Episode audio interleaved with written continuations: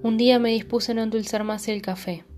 Como una persona fumadora decide dejar de fumar, o como alguien con el corazón roto decide un día sanar.